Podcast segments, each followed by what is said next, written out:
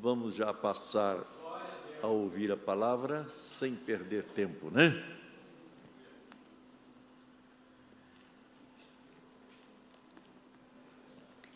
Paz do Senhor, irmãos. É, no dia de hoje, o Senhor me confiou um, uma reflexão que é para realmente firmar mais a, a nossa mente, o nosso coração, para estarmos mais envolvidos mesmo com o agir de Deus na nossa vida. Então, hoje, o nosso pensamento, a nossa reflexão será: no serviço real, o envolvimento é vital. Vamos ler então em Ezequiel capítulo 47, uma passagem muito conhecida, muito falada, mas que é esta a palavra que o Senhor me confiou. Vamos ler então Ezequiel capítulo 47.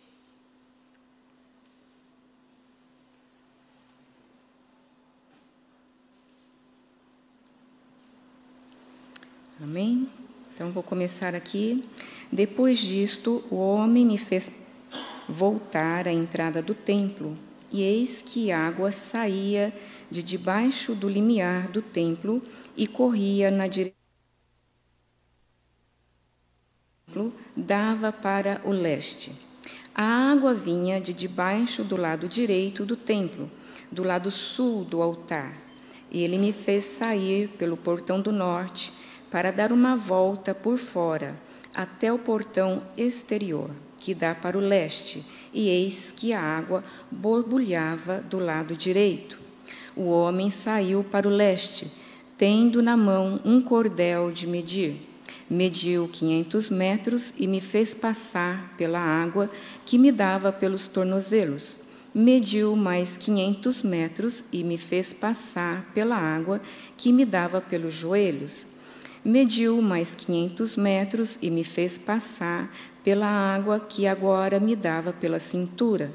Mediu ainda outros quinhentos metros e já era um rio que eu não podia atravessar, porque as águas tinham crescido. Eram águas em que se podia nadar, um rio pelo qual não se podia passar andando. Então ele me perguntou: Você viu isto, filho do homem? Então o homem me levou de volta à margem do rio. Quando cheguei lá, eis que à margem do rio havia uma grande abundância de árvores dos dois lados do rio. E então me disse: Estas águas correm para a região leste, descem ao vale do Jordão e entram no mar, cujas águas ficarão saudáveis. Todos os seres vivos que povoam os lugares por onde este rio passar terão vida. Haverá muitíssimo peixe, porque essas águas chegarão lá. As águas do Mar Morto se tornarão saudáveis, e tudo viverá por onde quer que esse rio passar. Junto a ele se acharão pescadores, desde Engedi até em Eglaim haverá lugar para estender e secar as redes. Os peixes serão de muitas espécies, como os peixes do grande mar. Mas os seus charcos e os seus pântanos não se tornarão saudáveis, serão deixados para o sal. Nas duas margens do rio nascerá todo tipo de árvore frutífera.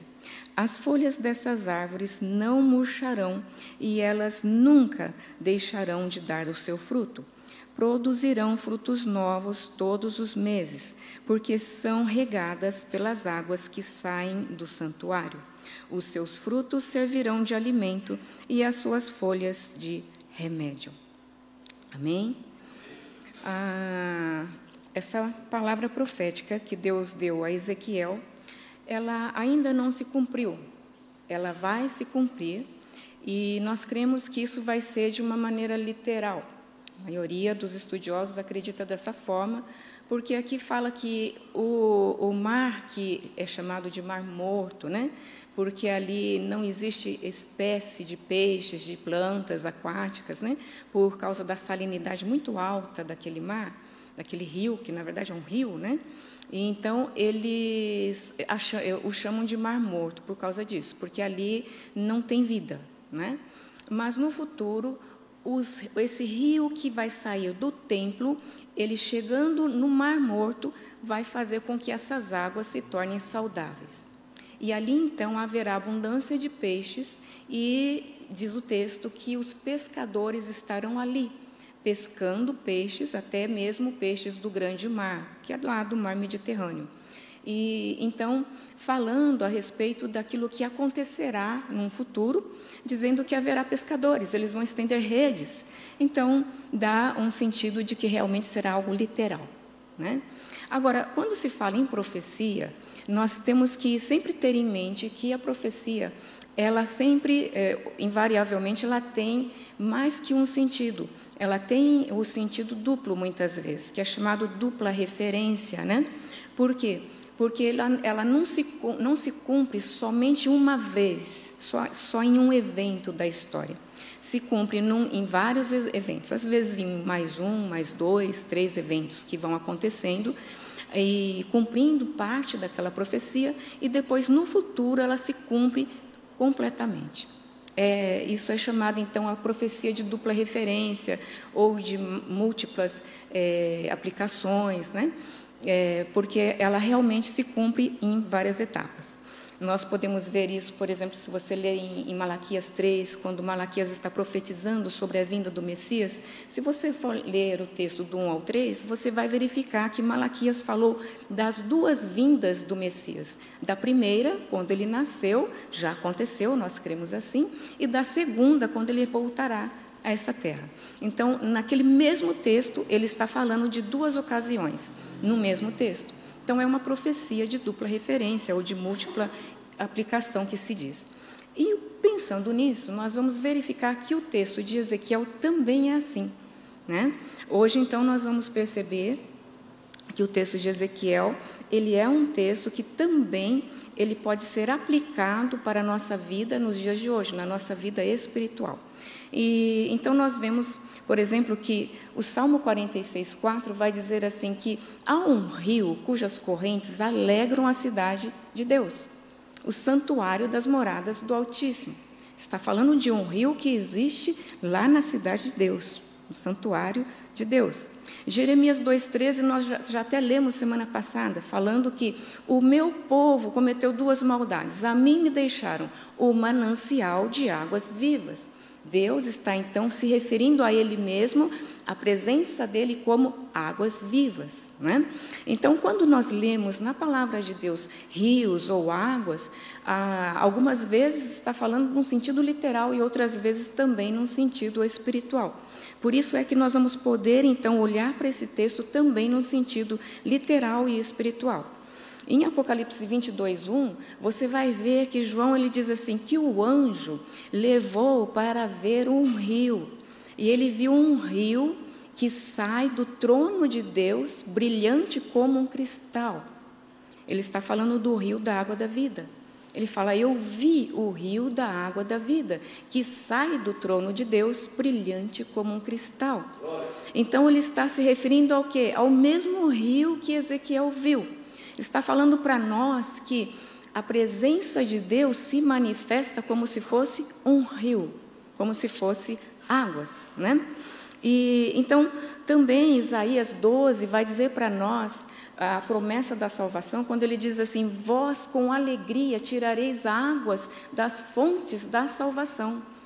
Uma promessa que Deus havia feito através de Jeremias, dizendo que a, a, a, salvação é como uma fonte de águas e quem acredita pode tirar dela muitas águas e com muita alegria. E de fato, nós que já fomos salvos, que temos essa experiência, nós sabemos como é bom servir a Deus, como é bom ser salvo. Nós tiramos águas dessa salvação que nos enche de uma alegria que independe das circunstâncias da terra. A alegria que existe dentro de nós.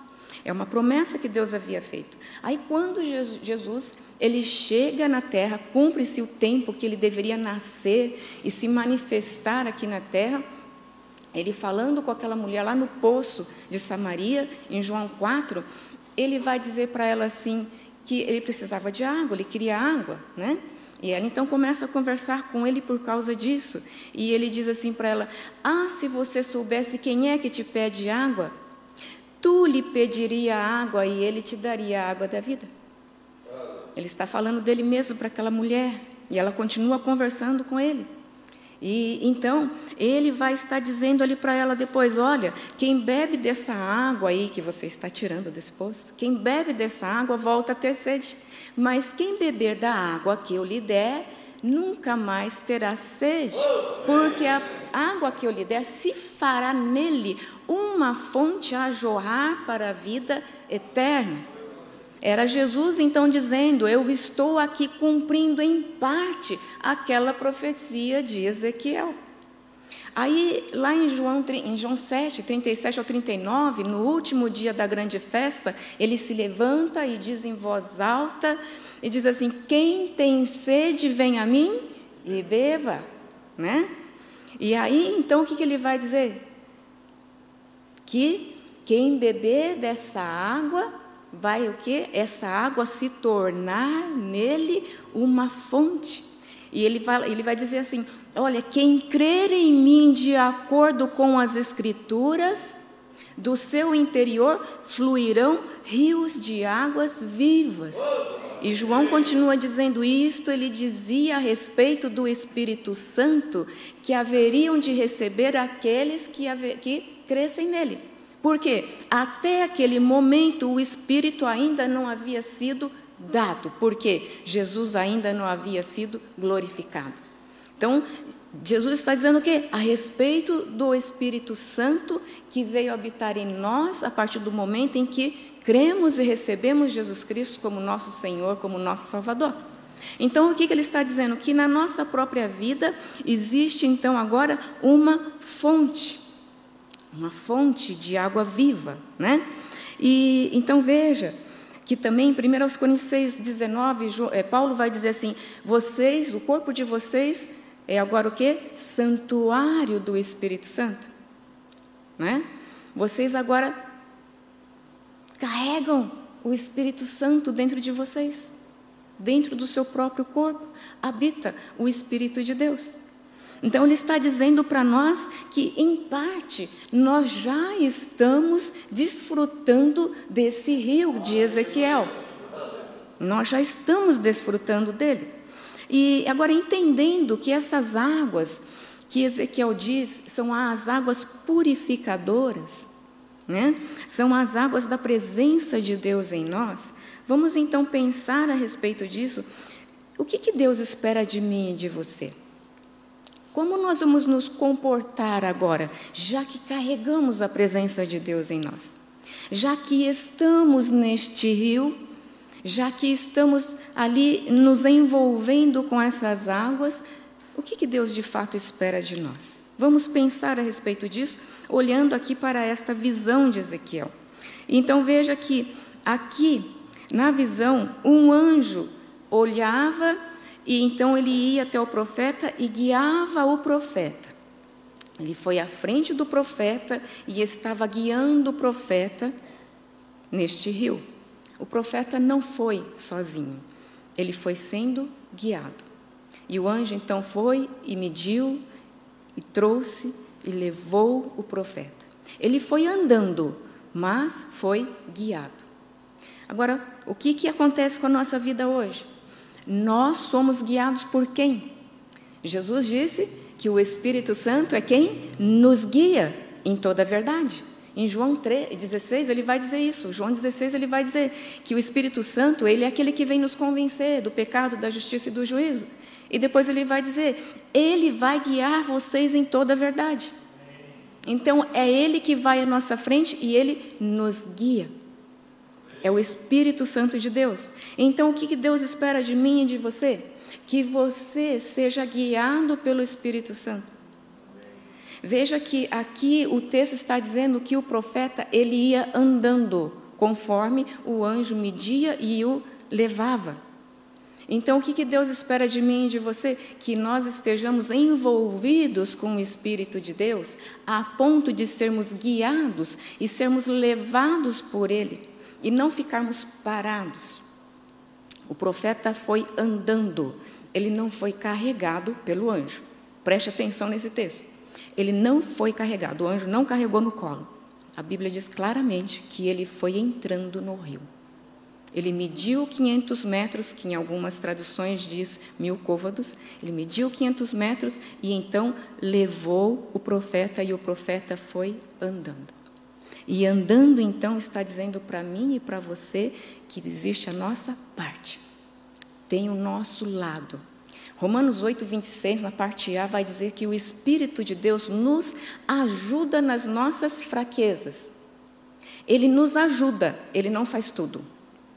Não é aquela coisa que a gente diz assim, fulano me ajuda e deixa lá a pessoa fazendo sozinha. Me ajuda porque eu tenho outra coisa para fazer. Não é essa ajuda. É a ajuda de fazer junto. Então, é isso que Deus está nos dizendo. É o meu espírito junto com você. Então você precisa se envolver. Por isso que no serviço real o envolvimento é vital. Assim como a água é vital para nós, não é?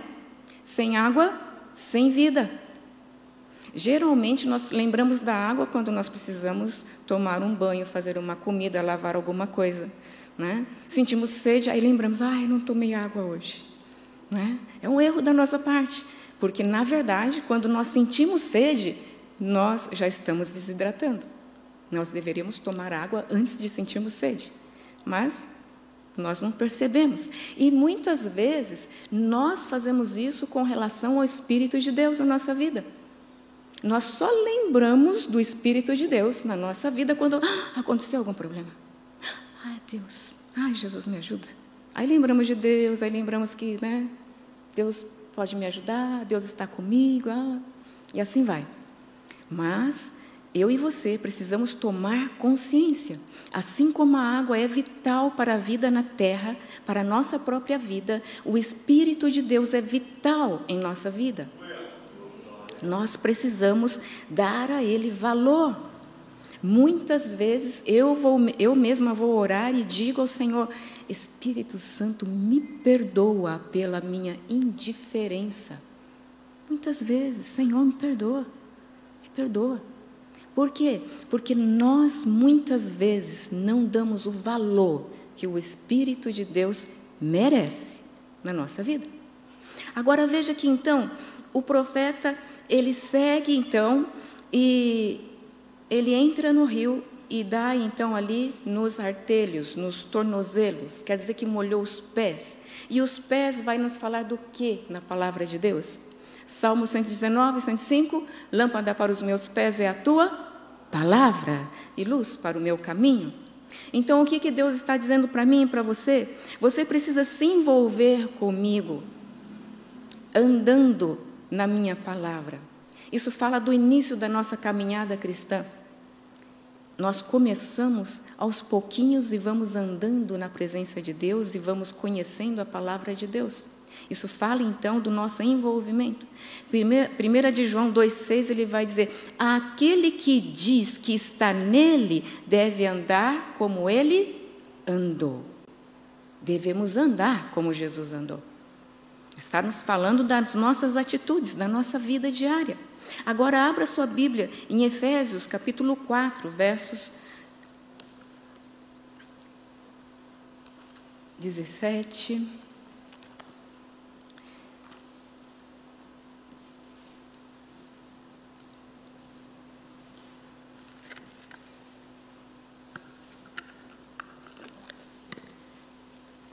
17 em diante, ele vai dizer assim: Isto, portanto, digo e no Senhor testifico: não andem mais como andam os gentios, que vivem na vaidade dos seus próprios pensamentos, tendo seu entendimento obscurecidos, separados da vida que Deus concede por causa da ignorância em que vivem, pela dureza do seu coração Veja o que ele está dizendo: não andem mais como andam os gentios, os que não conhecem a Deus.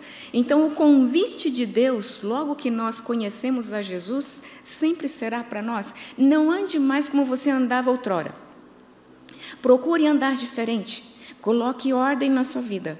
Coloque a sua vida de acordo com a palavra de Deus. Alinhe a sua vida de acordo com a palavra de Deus em todas as áreas. Não em só algumas áreas, mas em todas as áreas da sua vida. Coloque a sua vida em ordem. Ande na palavra. No capítulo 5, o verso 15, ele vai dizer assim: Portanto, vede prudentemente como andais não como nécios, e sim como sábios. No 16 diz: remindo o tempo, porque os dias são maus. Veja o que ele diz para mim e para você: veja como você anda. Ande prudentemente. Tenha prudência no seu andar. Tenha sabedoria no seu andar. Remindo o tempo, aproveitando o tempo que você tem porque, na verdade, os nossos dias são poucos na terra. A Bíblia diz que a nossa vida passa como um breve pensamento. De repente, nós já passamos dos 50. De repente, daqui a pouco estamos nos 80. De repente. Quando estávamos lá com 17, parece que a vida era eterna, não é?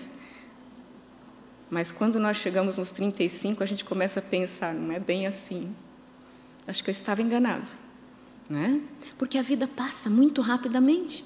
E a palavra de Deus então nos aconselha: veja como você anda, seja sábio no seu andar, seja prudente, aproveite o tempo da sua vida. Aproveite dia após dia, saiba contar os seus dias, para que você alcance um coração sábio. Aí, parou por aí a experiência do profeta? Sabemos que não o anjo mediu mais 500 metros e levou o profeta. E o profeta continuou andando e andando, ele chegou até onde deu os seus joelhos. Os joelhos vão nos falar de oração, vai nos falar então de rendição. Quem se ajoelha é quem se rende, não é? Quem realmente está rendido na presença de Deus, quem diz Deus, o Senhor venceu, é quem se ajoelhou de fato. Então, o joelho vai nos lembrar disso, vai nos falar da nossa rendição, vai nos falar da oração. Realmente, quando você ora, você é livre das tentações. Não foi Jesus que disse: vigiai e orai, para não cair em tentação? Foi Jesus que disse que nós devemos orar em todo o tempo. O apóstolo Paulo também disse que nós precisamos orar. A oração ela não deveria ser um peso para nós. Nós achamos que ela é um peso, mas ela na verdade não é um peso. Quando Deus nos pediu para orar, foi para nos livrar. Foi para isso que Ele nos pediu para orar. Quando você pensar em oração, tire do seu pensamento o peso. Tire disso, isso do seu pensamento. Pense que é uma grande oportunidade para que muitas vitórias você alcance. Quem ora tem vitória. Quem ora tem direção. Quem ora tem sabedoria do alto. Quem ora não toma suas próprias decisões. Quem ora consegue ter percepção das coisas espirituais. Então, Deus está dizendo para mim e para você: você precisa se envolver mais comigo na oração. Ore mais. Já ora? Ore mais. Não ora nada, então procure orar. Não fique esperando vontade de orar, viu? Porque a carne nunca vai ter vontade de orar. Nunca ela vai dizer assim, hum, bem que você podia orar. De jeito nenhum. Quando o Espírito te disser, vá orar um pouquinho, ela vai logo dizer para você, Ixi, você tem tanta coisa para fazer. Ou então vai dizer, ah, mas você não está cansado. Deus sabe que você está cansado. Vai descansar um pouquinho. É a nossa natureza, é a nossa carne. Por isso, então, é uma decisão que nós precisamos tomar. Por isso, o Espírito Santo ele te ajuda, mas ele não vai fazer por você. Por isso, então, conte com a ajuda dele, mas vá orar. Separa um tempo para isso. e ore. A oração, ela é tão importante na nossa vida que ela então vai nos livrar, ela vai nos fortalecer, ela vai nos guiar. De fato, nós precisamos entender que oração não é peso. Oração não é peso. Agora o profeta, ele estava ali com as águas nos joelhos e o anjo mediu mais 500 metros e ele então foi mais adiante juntamente com esse anjo e ele disse que a água agora chegava na cintura, nos lombos, na cintura. Vamos pensar um pouco a respeito disso. Está falando aqui nesse ponto de mais intimidade. Intimidade. Está falando de mais profundidade em Deus, mais intimidade com Deus, mais de Deus na sua vida. E quando você chega nesse ponto, o que, que acontece? Nós vamos lembrar que da cintura para baixo, o que, que nós podemos pensar da cintura para baixo? Ventre não é? Ventre. E quando você lembra do ventre, o que, que logo te vem à mente? Frutificação, geração de filhos. Ventre, logo nos fala disso. E Deus então está me dizendo para mim e para você: quando você chegar nesse ponto de envolvimento comigo, você vai gerar filhos espirituais. Você não vai mais ser um, um, cristão sozinho que está indo para o céu sozinho, não. Você está indo e está levando outros com você. Você está gerando filhos. Seja nas suas orações, porque não gera filhos somente quem fala de Jesus para as pessoas, gera filhos quem gera nos joelhos, quem está orando e intercedendo pela salvação, pela conversão das pessoas. Quando você chegar nesse ponto, você não vai pensar mais, importante é que eu estou salvo. Não, você vai dizer, eu quero que eu e minha família sejamos salvos. Você vai pensar, eu quero que todos os meus familiares sejam salvos. Eu quero tio salvo, tio, tia salva, primos salvos, eu quero vizinhos salvos. Eu quero pessoas salvas. Porque você está muito envolvido com o Espírito de Deus. Por isso, Paulo, ele escrevendo a, a, aos Coríntios, na sua primeira carta, ele diz para eles assim: Eu vos gerei em Cristo. Aquela igreja era fruto da vida dele, da geração dele. Ele gerou, ele ganhou aquelas pessoas para Jesus. Ele cuidou deles nos seus primeiros dias no Evangelho. Ele gerou. E é isso que Deus quer para mim e para você. O ventre, ele está dizendo a respeito disso. Se alguém estiver anotando, Paulo fala isso em 1 Coríntios 4,15, tá? Uma outra coisa que o ventre nos fala também é da alimentação. Você vai pensar em alimentação também. Abra sua Bíblia em Ezequiel, no capítulo 3. Capítulo 3, nos três primeiros versículos.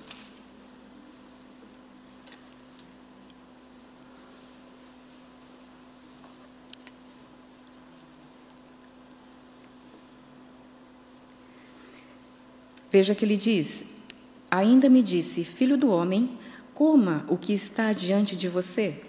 Coma esse, coma esse rolo, pois. Depois vá falar à casa de Israel. Então abri a boca e ele me deu o livro para comer e me disse: Filho do homem, coma e encha o seu estômago com esse rolo que eu lhe dou. Eu comi e na minha boca era doce como mel. Veja que ele disse então: coma e encha o seu ventre deste livro. O rolo aqui era o livro. E o livro aqui, com certeza, era a palavra de Deus. Então, o que, que ele está dizendo? Que o nosso ventre, o nosso estômago, ele não, não precisa ser enchido, não pode ser enchido somente com o pão da terra. Nós precisamos nos alimentar com o pão do céu, como Jesus disse, que a palavra de Deus é pão é o pão de Deus que nos alimenta. Nós precisamos nos alimentar. E ele fala assim: coma e depois vá falar à casa de Israel. Quer dizer que para você falar de Jesus, você precisa comer da palavra. Você não terá palavras se você não se alimentar da palavra. Então não adianta você ficar pensando assim, puxa, eu queria tanto falar de Jesus para as pessoas, mas eu não consigo, mas eu não sei, mais isso, mais aquilo. Não. Isso é uma obrigação que só te traz peso. Envolva-se com o Espírito de Deus, lendo a palavra de Deus, se alimentando da palavra de Deus, que você vai ficar tão cheio de Deus, tão cheio dessa palavra, que quando você for conversar com alguém, vai ser automático a palavra sair da tua boca. Porque o teu coração está transbordante da palavra. Então, quer gerar filhos, quer frutificar, coma, alimente-se da palavra de Deus. Não fique pensando, ah, mas você sabe que eu não entendo, eu não consigo. Hum, normal. Ninguém nasce sabendo, não é assim? Todos nós. O que, que nós devemos fazer? Vamos ler. Nunca leu a Bíblia? Comece a ler Novo Testamento. Leia os evangelhos muitas vezes. Leia João muito mais ainda. Leia muitas vezes. Leia todas as cartas do Novo Testamento. Vai lendo, vai lendo. Vai aplicando na sua vida, porque você precisa andar na palavra. E você não anda na palavra se você não conhece essa palavra. Muitas vezes você não pratica porque você não conhece. Você nem sabe. Nem sabe. Uma certa feita, uma, uma ovelhinha lá no Japão, ela me ligou muito chateada e disse assim, reclamando comigo do, do pastor, do outro pastor, falando assim: Sabe o que é, pastora? Sabe o que ele teve coragem de me dizer? Que eu sou muito preocupada. E sabe que ele me disse que é para que eu ore? E disse assim para mim: Basta cada dia o seu mal. Você acha? Ele me falou isso. Eu ouvi, falei, hum. Falei, amada, não foi ele que te disse isso, não, somente. Foi Jesus que disse. Vai ler lá em Mateus. Aí ela, ah, acredito. Aham. Então a chateação dela, ela entendeu, não era com o pastor da terra, era com o pastor do céu com o sumo pastor. Opa, foi ele que falou. E ela nem sabia. Muitas vezes nós deixamos de praticar a palavra porque não meditamos nela, não conhecemos a palavra. Por isso é tão importante, tão vital para a nossa vida o nosso envolvimento com o Espírito de Deus e a palavra de Deus. Como é importante para que ele te guie na palavra, você precisa lê-la. Não pense que ele vai te dar por osmose, sei lá. Não, é você lendo, é você estudando. Então, alimente-se da palavra. Agora, o ventre, ele também fala de uma outra coisa. Ele fala dos nossos desejos carnais. Nós já lemos na outra semana, mas vamos ler novamente, só para você fixar bem. Em Filipenses, lá no capítulo 3, Paulo falando a respeito de algumas pessoas e ele diz, a partir do verso 18: Muitos andam entre nós, dos quais repetidas vezes eu lhes disse e agora digo até chorando, que são inimigos da cruz de Cristo. O destino deles é a perdição e o Deus deles é o ventre.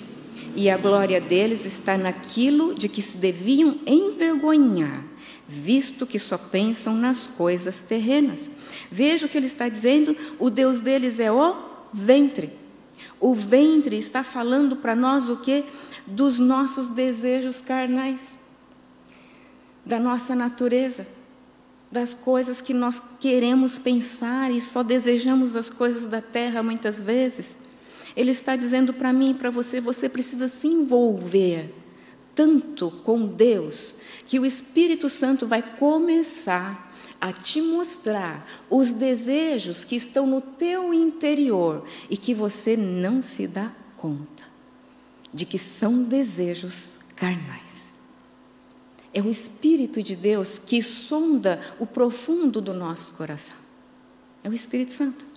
E sondando o nosso coração, ele vai começar a mostrar para nós quais, quais são os ídolos que estão lá E nós não nos apercebemos muitas vezes. Dizemos, imagina, eu sou crente, conheço Jesus.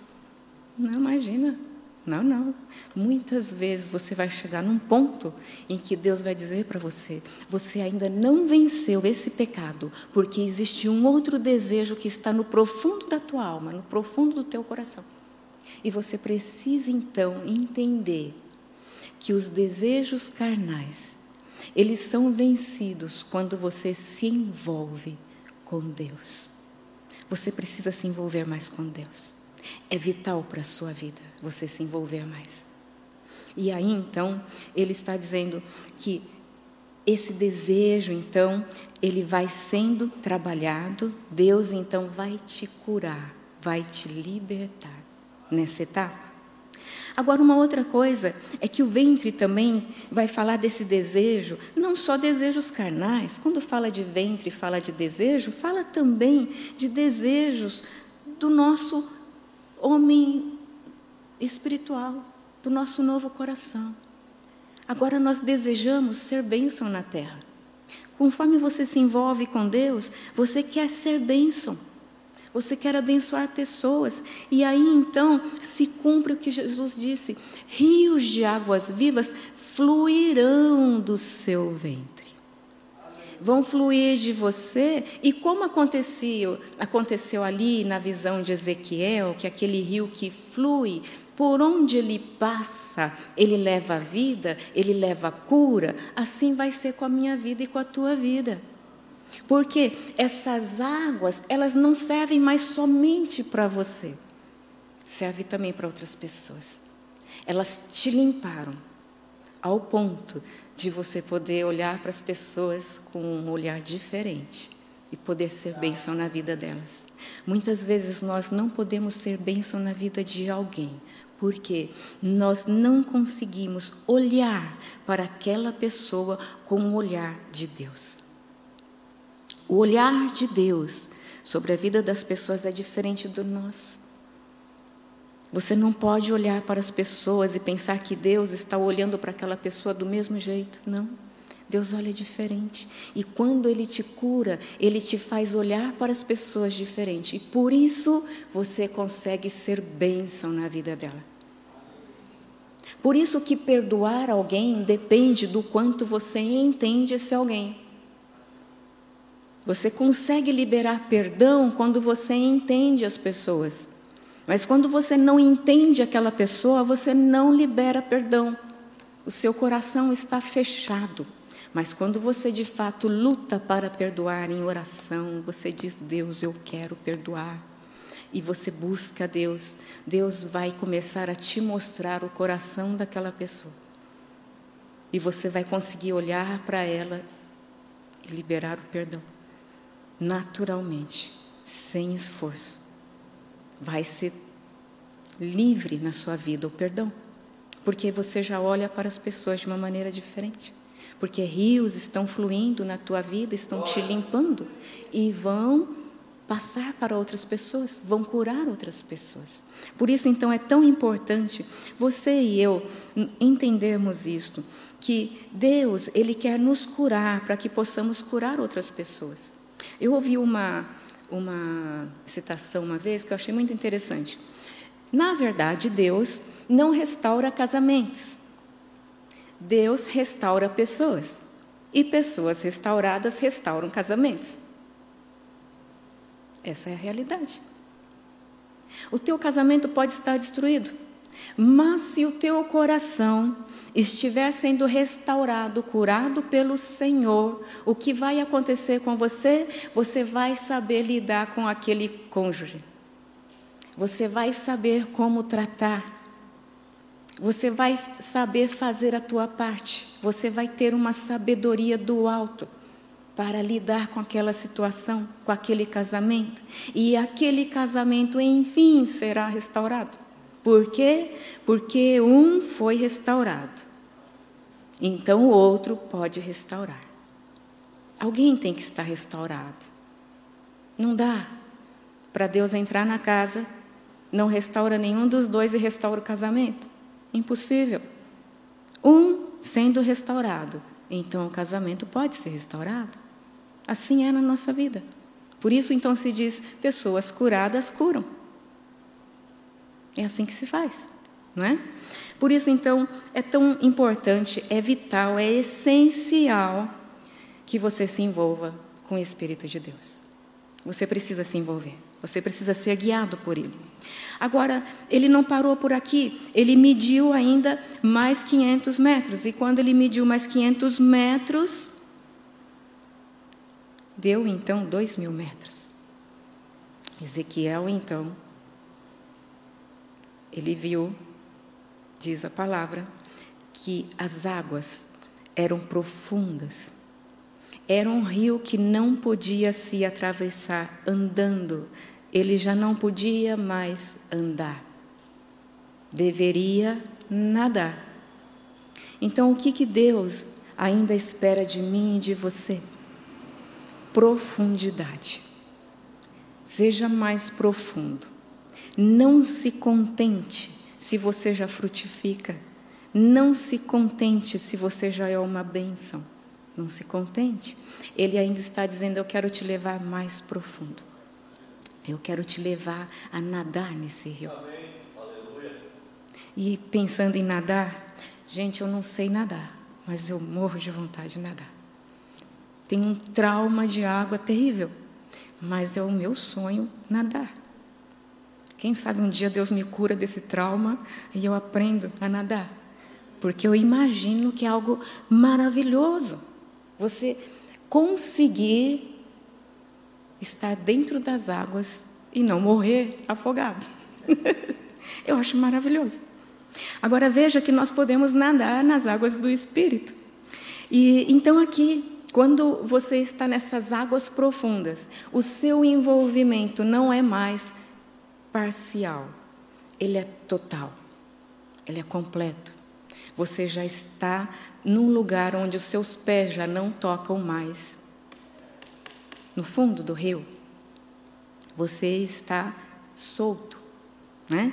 E isso vai nos lembrar algumas coisas que realmente quando você está envolvido com o Espírito Santo, a esse ponto, conforme a Gálatas 5, 25, Paulo vai dizer: se é, andamos no Espírito, vivamos no Espírito, vamos viver no Espírito. Conforme Atos 8, quando Felipe, que estava lá pregando, pregando e muito, ganhando muitas almas lá em Samaria, de repente a Bíblia diz que o Espírito o arrebatou. Né? Então, veja que ele estava no lugar pregando, ele sai daquele lugar, ah, na verdade, porque o Espírito Santo diz, vá até a estrada, né, que está vazia, e ele obedeceu e foi. E aí ele pregou o evangelho para o eunuco, um só, né? E ali, depois que ele batiza aquele homem, o Espírito o arrebata, o leva embora. Uma vez eu ouvi um pastor brincando e dizendo assim: Sabe por que o Espírito Santo arrebatou Felipe? Porque ele, ela, ele, ele era leve. Leve.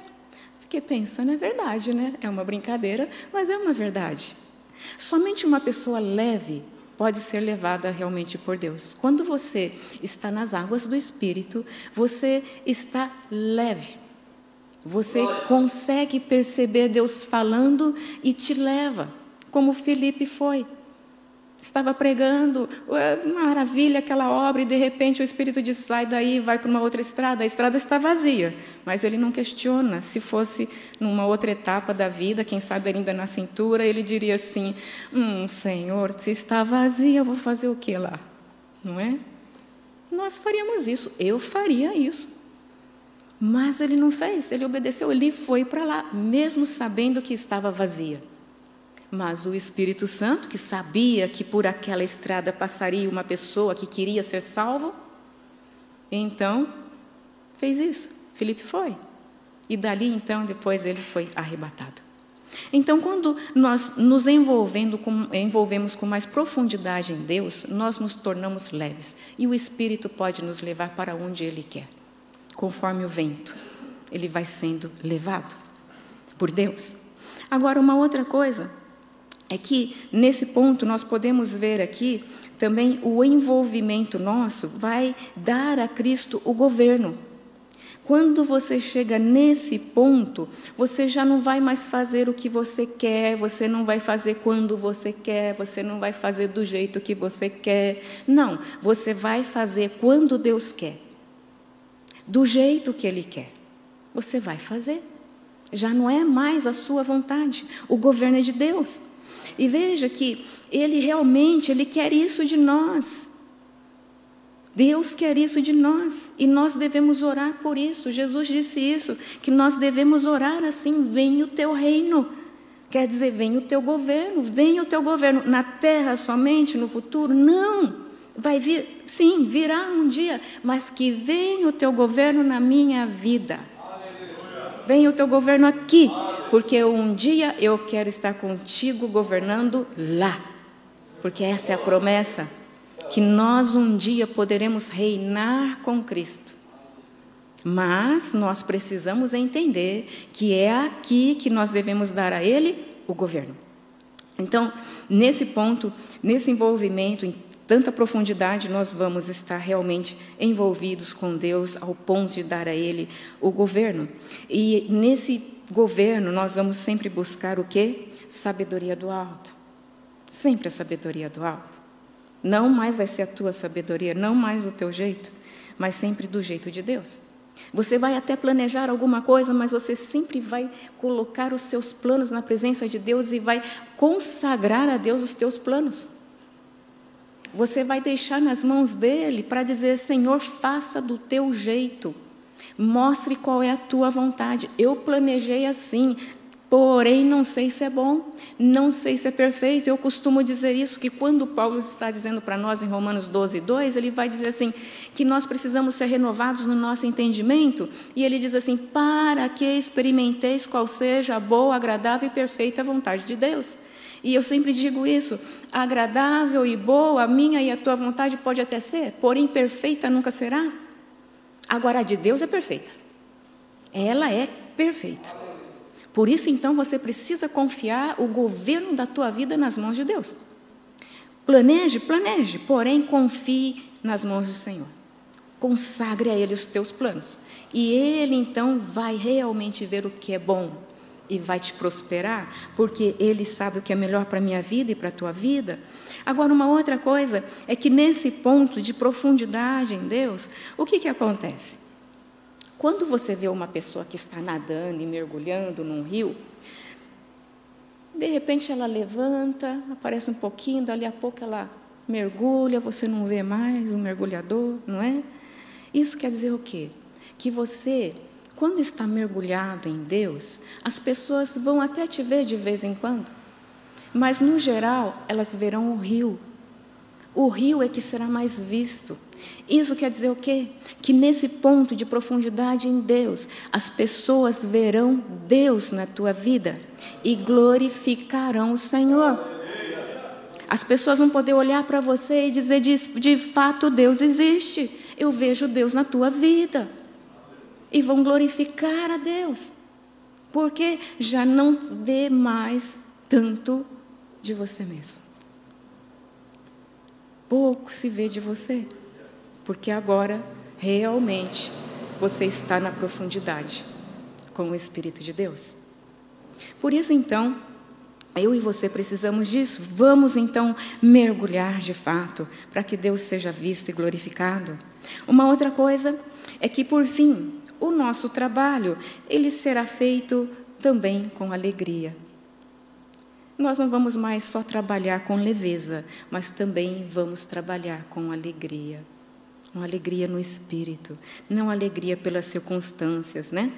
E então veja que é, quando nós começamos a pensar nisso, logo começamos a pensar em pessoas da palavra de Deus que trabalhavam, que serviam a Deus e que estavam ali tão envolvidas com aquele trabalho que elas não sentiam mais o peso. Elas podiam então se alegrar em Deus. Lembra-se de Paulo e Silas na prisão, lá em Atos?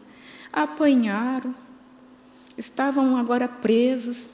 Era meia-noite, não é meia-noite de nós, mas era meia-noite mesmo. A nossa meia-noite hoje para nós é quase dia, né? Mas naquela época, meia-noite era meia-noite, era de madrugada, tipo três horas da manhã. Era de madrugada. eles estavam lá fazendo o quê? Presos, com os pés presos no tronco, machucados, com certeza cansados, estavam chorando, estavam se lamentando. Não, a Bíblia diz que eles cantavam, eles adoravam a Deus e olha, não era em voz baixinha, não, era em voz alta. A ponto dos outros presos estarem ouvindo das grandezas de Deus. Eles falaram o quê? Vamos continuar a obra. Começaram ali de madrugada cantando e adorando a Deus, e então aqueles presos ouviam a palavra de Deus através dos louvores que eles prestavam a Deus naquele momento.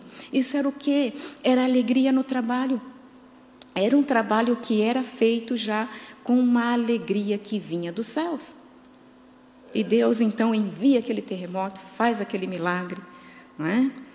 E pessoas então são salvas naquele momento de tanta angústia, que para muitos de nós hoje seria o fim, né? Mas para eles não, para eles foi a oportunidade de glorificar a Deus. Então, quando nós nos envolvemos com Deus o bastante em profundidade, nós vamos servi-lo com alegria, com uma alegria tal que não importa mais o nosso sofrimento. Nós vamos de fato experimentar a presença de Deus que nos dá descanso. Como ele havia dito para Moisés: A minha presença irá contigo e te farei descansar. Porque Deus vai conosco. Então veja que o alvo de Deus é fazer de nós realmente bênçãos na terra, é fazer o bem para nós. Só que muitas vezes nós não acreditamos, essa é a verdade. Nós não acreditamos no amor de Deus. Nós duvidamos demais do amor de Deus. Alguma coisa que acontece fora daquilo que nós queremos ou imaginávamos que deveria acontecer, nós logo pensamos assim: será que Deus me ama mesmo? Ah, puxa Deus, Deus deve amar mais tal pessoa do que a mim, porque tal pessoa ele abençoa nesse mesmo assunto, mas eu, ele não abençoou do jeito que eu queria. Isso é o quê? Isso é a nossa incredulidade. Isso é a nossa falta de confiança, de descanso no amor de Deus. E por isso nós não podemos descansar. É por isso que não descansamos, porque temos incredulidade no coração. Por que, que o povo de Israel não entrou no descanso depois que saíram do Egito? Diz a palavra de Deus em Hebreus que eles não puderam entrar por causa da incredulidade. E entrar para eles ali era descanso. Não puderam entrar no descanso de Deus por causa da incredulidade. Então a minha incredulidade, ela me impede de descansar em Deus, de experimentar as maravilhas de Deus. Por isso é tão importante nós entendermos e começarmos realmente a nos envolver mais com Deus. Por isso, então, nós precisamos é, cuidar disso. Agora, uma outra coisa que eu pensei é, que muitas vezes acontece na nossa vida. Às vezes, a pessoa se converte e logo que ela se converte, ela já quer logo se envolver, trabalhar isso e aquilo, tal, e vai, vai, vai, tal, e ela muitas vezes vai crescer, cresce na religião, cresce nas técnicas do trabalho, mas ela não cresce em Deus. Ela não cresce em Deus. Às vezes ela busca, busca, busca ser cheia do Espírito Santo, porque deve buscar e busca, mas buscando dons espirituais. Ela pula etapas na vida dela. E o que vai acontecer com essa pessoa? Ela vai, pode ter muitos dons, porém, cheio de carnalidade na vida ainda. E Deus não quer isso para nós. Deus quer equilíbrio. É por isso que então nós devemos seguir o Espírito Santo de Deus. Vai andando. Comece na praia e vai andando. Dê continuidade. Perceba que não é somente chegar na profundidade, mas você precisa chegar aos poucos, por etapas na sua vida. Não queira, sendo ainda um bebê, não queira ainda sendo novo na fé, já pular lá no rio, para você não se afogar. Porque faz sozinho. Não, seja guiado pelo Espírito de Deus na sua vida. Vá aos pouquinhos. Vá fazendo aquilo que realmente Deus te dá para fazer. Não queira fazer além daquilo que Deus te tem, eh, tem para você, daquilo que Deus realmente quer para a sua vida. Sabe essas ambições que nós temos e que muitas vezes nós dizemos são ambições piedosas. É para o reino. Tome cuidado. Veja de que reino é esse. É o reino de Deus ou o teu reino? Que ambição é essa? É realmente servir ao Senhor? No serviço real, nós precisamos prestar atenção nisso. O servir a Deus é essencial na nossa vida, é importante realmente na nossa vida, é. Vamos querer, vamos desejar isso naturalmente, vamos, mas nós devemos entender que precisamos seguir as etapas do crescimento para que realmente a nossa vida seja bênção e seja abençoada. Por isso, então, foi que Deus, quando chamou Abraão, ele diz: Eu te abençoo, se tu uma bênção. Deus quer realmente que você seja uma bênção, porém, aos poucos, tome cuidado. Mas não deixe de ir.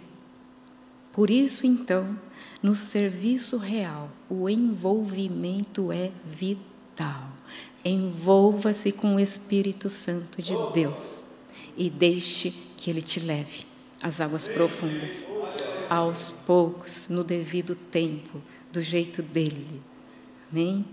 Deus abençoe os irmãos, que todos nós possamos desejar isso realmente, porque na presença de Deus, a nossa vida, ela é transformada, ela é renovada, ela é fortalecida, ela é abençoada, né? Então envolva-se com o Espírito Santo de Deus e Deus será glorificado. Amém? Vamos orar. Gostaria que você pudesse agora estar orando, colocando na presença do Senhor a tua vida. Eu não sei em qual ponto, qual ponto você está da sua jornada, da sua caminhada, mas saiba de uma coisa: nunca é tarde. Nunca é tarde. E uma outra coisa: esse rio sai da presença de Deus. Então esteja na presença dele e saiba que ele quer te curar. Amém? Papai, muito obrigada, porque o Senhor é um Deus maravilhoso que nos ama e que nos envolve com o teu espírito, com a tua presença. Em nome de Jesus, eu peço que o Senhor esteja envolvendo cada vez mais cada um de nós aqui, para que todos nós possamos viver grandes coisas no Senhor. Em nome de Jesus, que sejamos abençoados e abençoadores, Pai. Pai, em nome de Jesus, que o teu governo de fato se estabeleça na nossa vida, que o teu nome seja glorificado em nossa vida e através da nossa vida. No nome de Jesus, abençoe cada um aqui. Espírito Santo, toma pela mão, Senhor, cada um cada um que se achega a Ti nesse momento, dizendo: Eu preciso do Senhor. Eu preciso da tua presença. Eu preciso me envolver mais de ti. Me perdoa porque eu tenho te deixado de lado, tenho sido indiferente. Senhor, em nome de Jesus, perdoa-nos. Em nome de Jesus, nós, Senhor, nos entregamos, em nome de Jesus, nas tuas mãos, Senhor, ao teu Espírito, no nome de Jesus, Senhor. Amém. Amém. Deus abençoe os irmãos.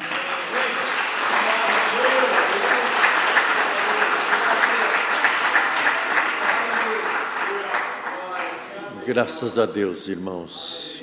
Aleluia. Que bênção.